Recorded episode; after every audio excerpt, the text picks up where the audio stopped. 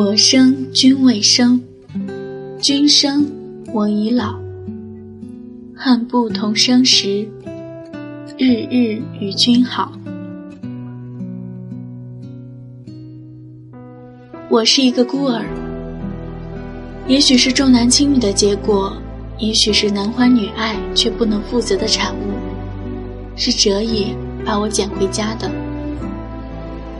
那年。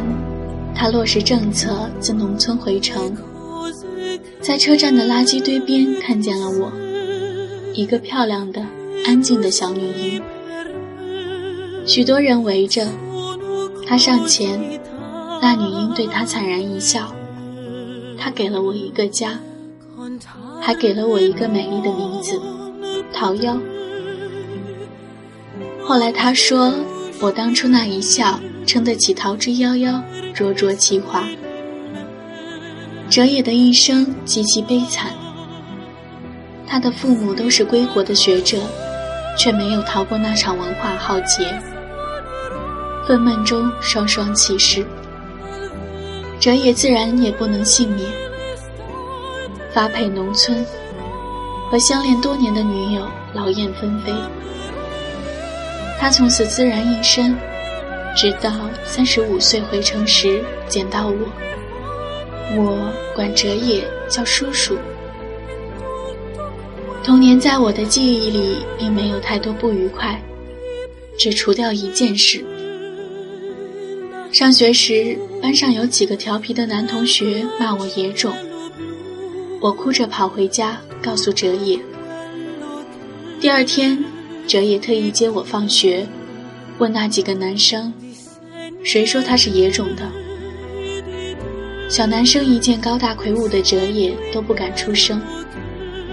哲野冷笑：“下次谁再这么说，让我听见的话，我揍扁他。”有人嘀咕：“他又不是你生的，就是野种。”哲野牵着我的手回头笑。可是我比亲生女儿还宝贝他。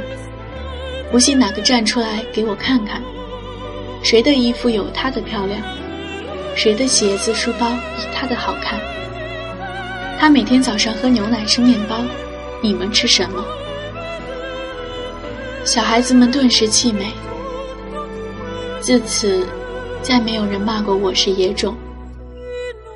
大了以后想起这事，我总是失笑。我的生活较之一般孤儿要幸运得多。我最喜欢的地方就是书房，满屋子的书，明亮的大窗子下是折页的书桌。有太阳的时候，他专注工作的轩昂侧影，似一幅逆光的画。我总是自己找书看，找到了就窝在沙发上。隔一会儿，哲也会回头看我一眼。他的微笑比冬日窗外的阳光更和煦。看累了，我就趴在他肩上，静静地看他画图撰文。他笑，长大了也做我这行。我撇嘴，才不要，晒那么黑，脏也脏死了。啊，我忘了说，哲也是个建筑工程师，但风吹日晒一点。也无损他的外表，他永远温雅整洁，风度翩翩。断断续续的，不是没有女人想进入哲野的生活。我八岁的时候，曾经有一次，哲野差点要和一个女人谈婚论嫁。那女人是老师，精明而漂亮，不知道为什么我不喜欢她。总觉得他那脸上的笑像是贴上去的。哲也在，他对我笑得又甜又温柔；不在，那笑就变戏法似的不见了。我怕他。有天我在阳台上看图画书，他问我：“你的亲爹妈呢？”一次也没来看过你。我呆了，望着他，不知道说什么好。他啧啧了两声，又说：“这孩子，傻，难怪他们不要你。我怔住，忽然哲野铁青着脸走过来，牵起我的手，什么也不说就回房间。晚上我一个人闷在被子里哭，哲野走进来，抱着我说：“不怕，瑶瑶，不哭。”后来就不再见那女的上我们家来了。再后来，我听见哲野的好朋友秋飞问他：“怎么好好的又散了？”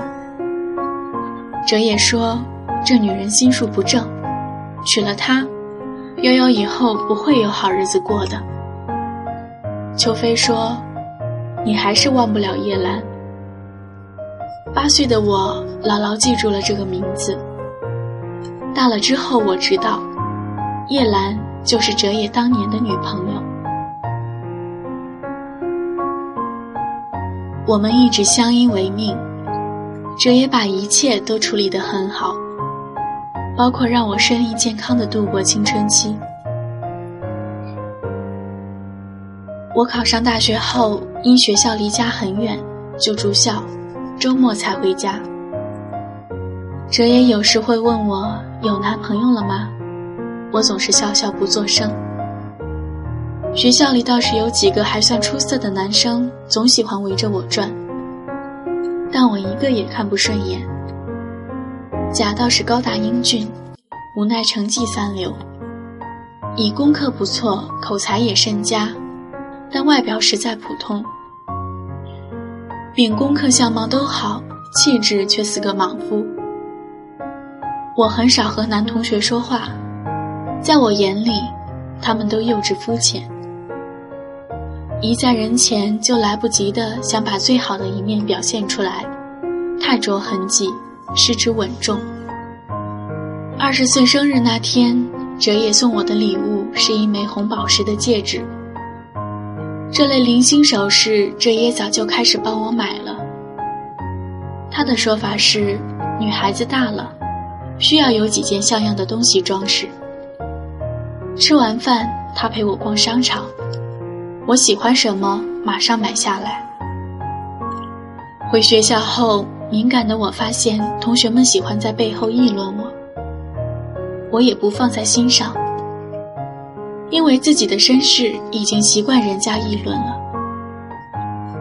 直到有一天，一个要好的女同学私下把我拉住，他们说你有个年纪比你大好多的男朋友。我莫名其妙，谁说的？他说：“据说有好几个人看见的，你跟他逛商场，亲热的很呢。说你难怪看不上这些穷小子了，原来是傍上了孔方兄。”我略一思索，脸慢慢红起来。过一会儿，笑道：“他们误会了。”我并没有解释，静静地坐着看书。脸上的热久久不退。周末回家，照例大扫除。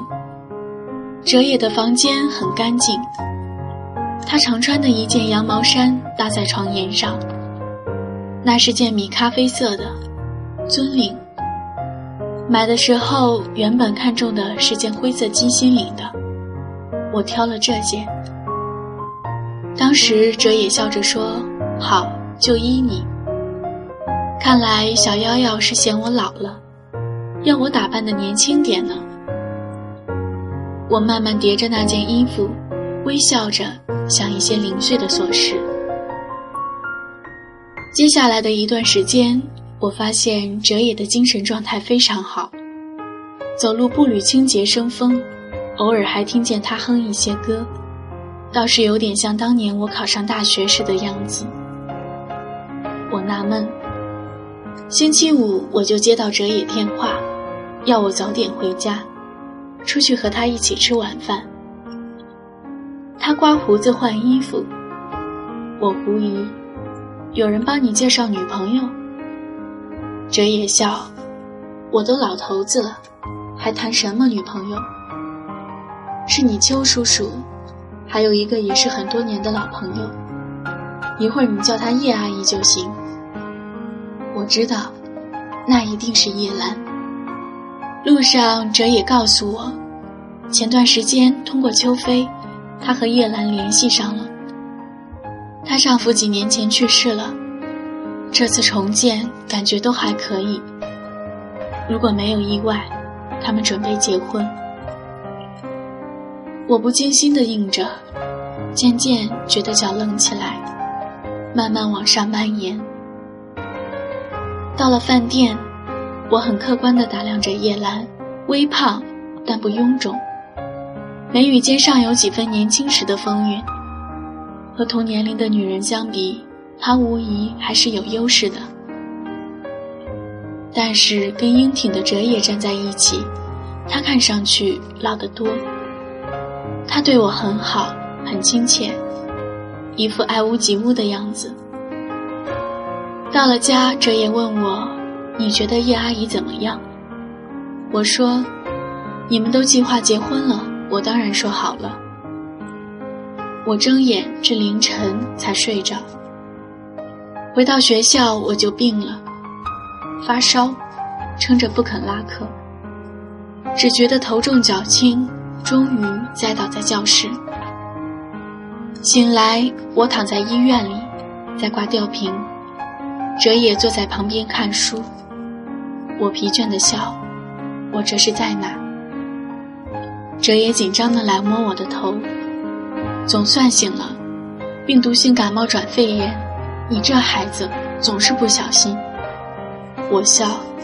要生病，小心有什么办法？哲也除了上班就是在医院。每每从昏睡中醒来，就立即搜寻他的人，要马上看见才能安心。我听见他和叶兰通电话：“幺幺病了，我这几天都没空，等他好了我跟你联系。”我凄凉的笑。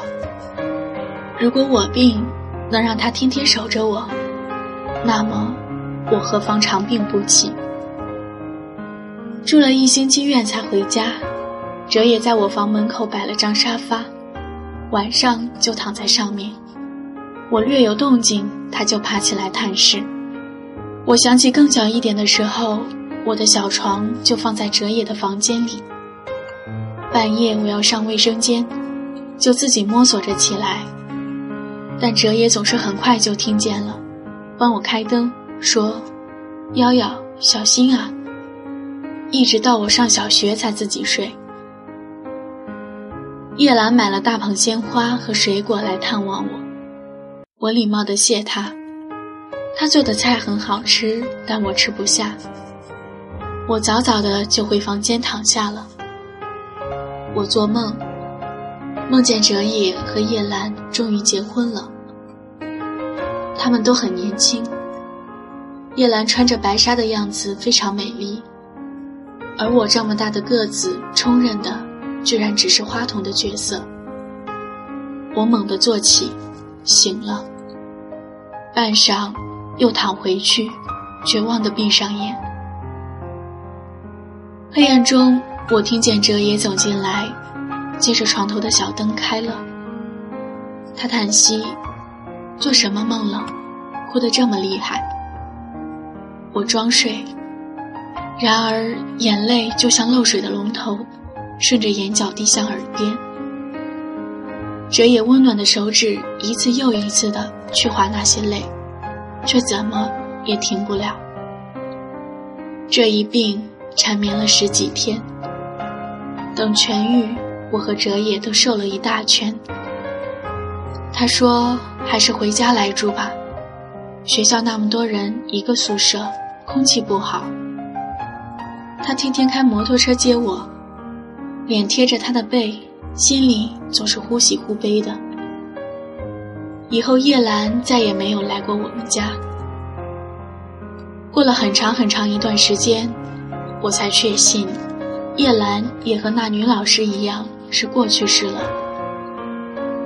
我顺利的毕业就职，我愉快的安详的过着，没有旁骛，只有我和哲也。既然我什么也不能说，那么就这样维持现状也是好的。但上天却不肯给我这么长的幸福。哲野在工地上晕倒，医生诊断是肺癌晚期，却仍然知道很冷静地问医生还有多少日子。医生说一年吧，或许更长一点。我把哲野接回家，他并没有卧床。白天我上班，请一个钟点看护，中午和晚上由我自己照顾他。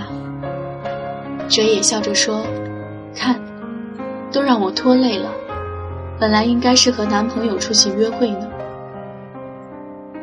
我也笑，男朋友，那还不是万水千山只等闲。每天吃过晚饭，我和哲野出门散步，我挽着他的臂。除掉比过去消瘦，他仍然是高大俊逸的。在外人眼里，这何尝不是一幅天伦图？只有我在美丽的表象下看见残酷的真实。我清醒的悲伤着，我清晰的看得见我和哲野最后的日子一天天在飞快的消失。哲野很平静的照常生活，看书，设计图纸。钟点工说。每天，他有大半时间是待在书房里的。我越来越喜欢书房，饭后总是各泡一杯茶，和哲野相对而坐，下盘棋，打一副扑克。终于一日趁他不在时偷看，那是厚厚的几大本日记。幺幺长了两颗门牙，下班去接他，摇晃着扑上来要我抱。幺幺十岁生日，许愿说要哲野叔叔永远年轻。我开怀，小幺幺，她真是我寂寞生涯的一朵解语花。今天送幺幺去大学报道，她事事自己抢先，我才惊觉她已经长成一个美丽少女，而我垂垂老矣。希望她的一生不要像我一样孤苦。秋飞告诉我叶兰近况，然而见面并不如想象中令我神驰。他老了很多，虽然年轻时的优雅没变，他没有掩饰对我尚有剩余的好感。夭夭肺炎，昏睡中不停喊我的名字，醒来却只会对我流眼泪。我震惊，我没想到要和叶兰结婚，对他的影响这样大。送幺幺上学回来，觉得背上凉飕飕的，脱下衣服检视，才发现湿了好大一片。唉，这孩子。医生宣布我的生命还剩一年，我无惧，但幺幺，他是我的一件大事。我死后如何让他健康快乐的生活，是我首要考虑的问题。我捧着日记本。眼泪簌簌的掉下来，原来他是知道的。再过几天，那叠本子就不见了。我知道，哲也已经处理了。他不想我知道他知道我的心思，但他不知道我已经知道了。哲也是第二年的春天走的，临终，他握着我的手说。本来想把你亲手交到一个好男孩手里，眼看着他帮你戴上戒指才走的，来不及了。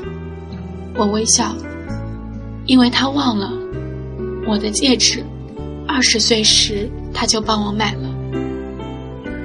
书桌抽屉里有他一封信，简短的几句：“幺幺，我去了，可以想我，但不要时时以我为念。”你能安详平和的生活，才是对我最大的安慰，叔叔。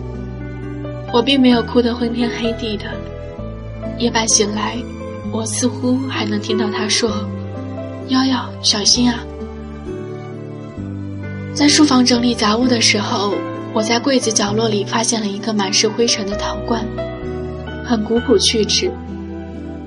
我拿出来洗干净，呆了。那上面什么装饰也没有，只有四句原体：“君生我未生，我生君已老，恨不同生时，日日与君好。”到这时，我的眼泪最终肆无忌惮地汹涌而下。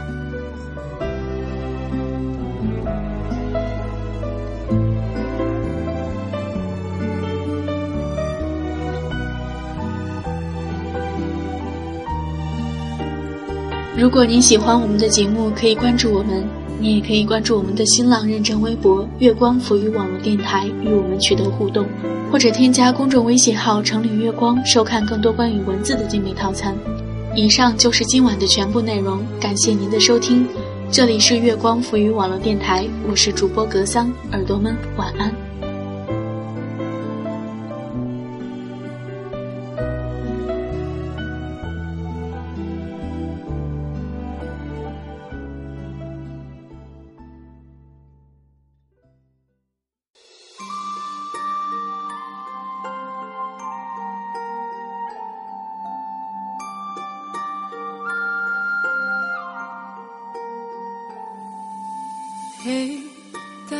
长发及腰。嘿，归来娶我可好？等你等到忘了笑，求了头上的金不要。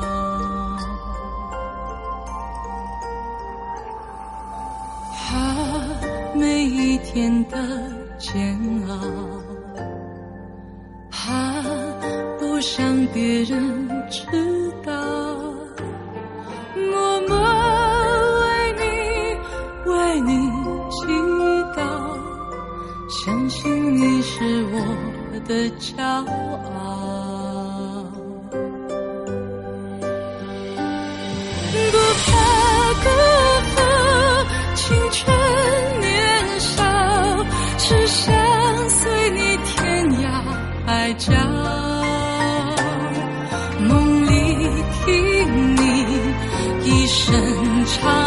长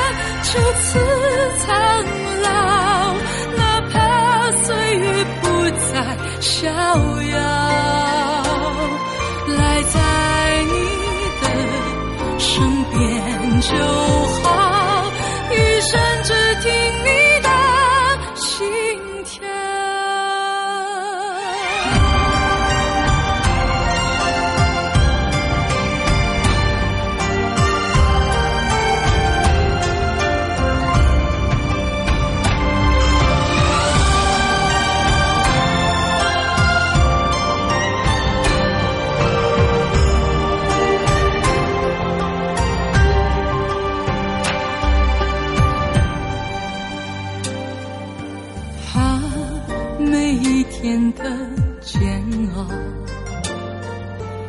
啊，不想别人知道，默默为你为你祈祷，相信你是我的骄傲。